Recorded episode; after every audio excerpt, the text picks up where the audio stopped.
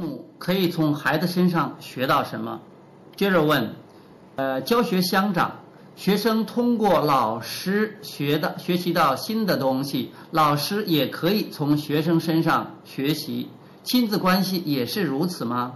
父母是否能向小孩学习？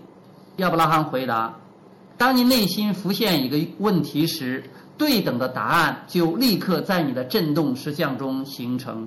在疑难中再复再沉时，相对的解决方法就在你的振动实相中形成。和别人互动时，不论是父母、小孩、老师、学生或任何人，你一定会发现能创造出答案与解决方法的问题。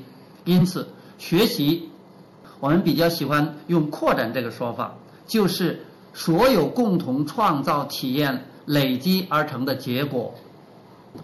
接着问，所以我们都在学习，即使我们没有发现。亚伯拉罕回答。